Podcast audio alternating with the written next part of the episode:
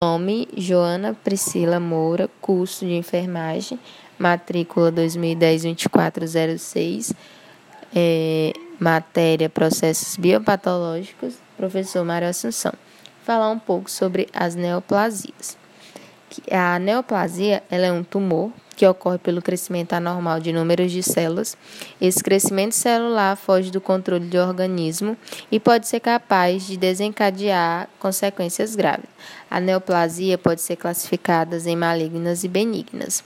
A neoplasia benigna é um tumor que apresenta crescimento lento e é organizado, e que é formado por células semelhantes àquelas presentes no tecido normal.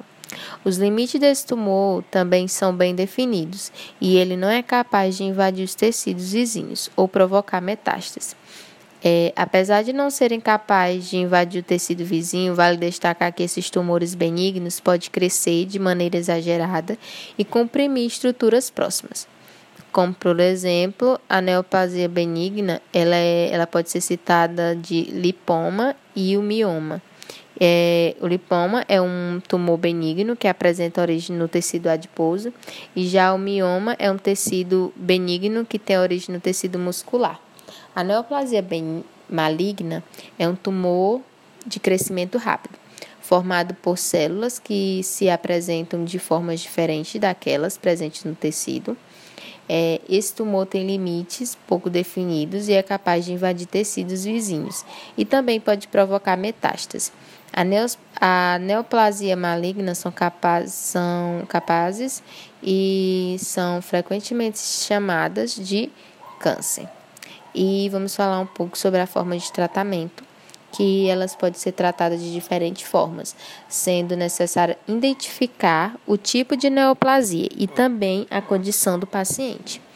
As neoplasias benignas, por exemplo, podem ser tratadas ao remover o tumor, e em alguns casos não é necessário nem mesmo tratamento.